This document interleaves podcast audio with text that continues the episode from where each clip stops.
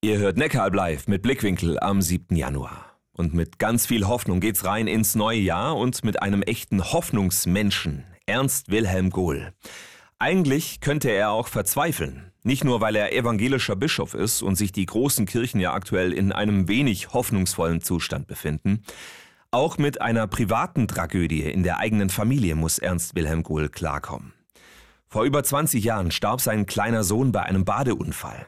Er selbst war als junger Vater einen Moment lang unaufmerksam.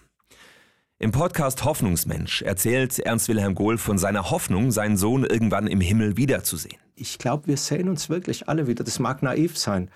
Wie das aussieht, weiß ich nicht. Aber ich bin der festen Überzeugung, dass wir uns wiedersehen. Und da freue ich mich drauf.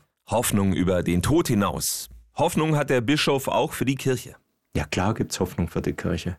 Da habe ich überhaupt keine Sorge. Mehr Hoffnung und weniger Zukunftsangst wünscht sich Ernst Wilhelm Gohl für unsere Gesellschaft insgesamt, um Aggression, Wut und Spaltung etwas entgegenzusetzen.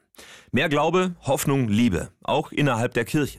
Allein schon, wenn ich im, im Vater unser bete und vergib uns unsere Schuld, wie auch wir vergeben unseren Schuldigern. Wenn man das mal ernst nehmen wird, dann weiß ich, du, meine Position äh, kann fehlerhaft sein oder ich mache auch Fehler. Dann kann ich aber auch dazu stehen und sagen, es tut mir leid und muss es nicht verteidigen. Vergebung und Umgang mit der Schuld anderer und mit der eigenen, ein ganz persönliches Thema für den evangelischen Landesbischof, dessen Sohn vor über 20 Jahren bei einem Badeunfall gestorben ist, auch weil er im entscheidenden Moment nicht hingeschaut hat.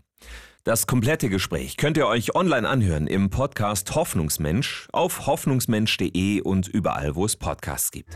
Aus Kirche und Region. Neckaralb live Blickwinkel.